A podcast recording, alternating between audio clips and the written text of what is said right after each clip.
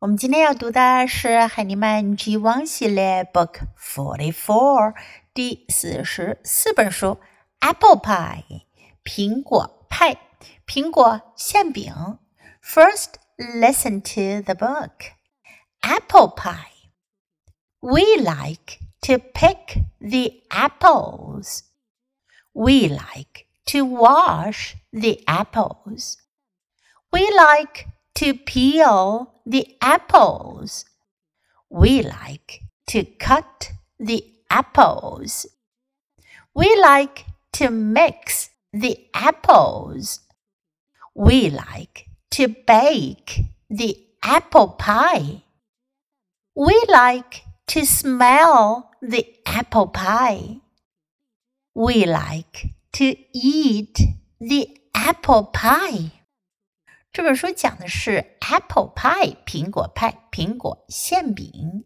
这里用到的主要的句型 sentence pattern 也是我们比较熟悉的，like to 喜欢做什么，we like to 我们喜欢做，we like to pick the apples pick 采摘摘苹果，pick the apples pick wash the apples 洗清洗。 wash.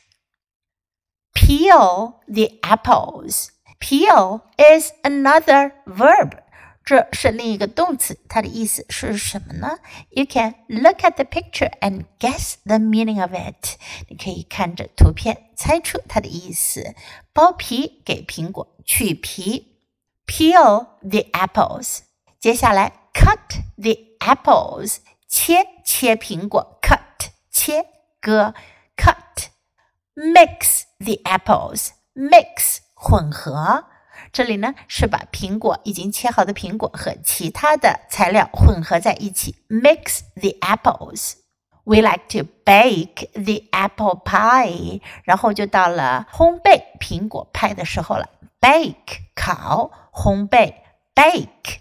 苹果派烘好了。We like to smell the apple pie smell 去闻去嗅它的香味，smell the apple pie。We like to eat the apple pie。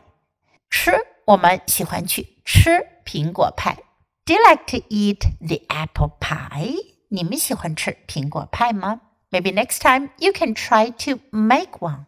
Now time to read together. Please follow me sentence by sentence. Apple pie. We like to pick the apples. We like to wash the apples. We like to peel the apples. We like to cut the apples. We like to mix the apples. We like to bake the apple pie. We like to smell the apple pie.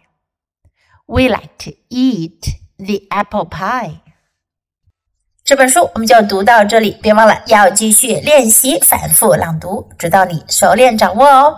Until next time, goodbye.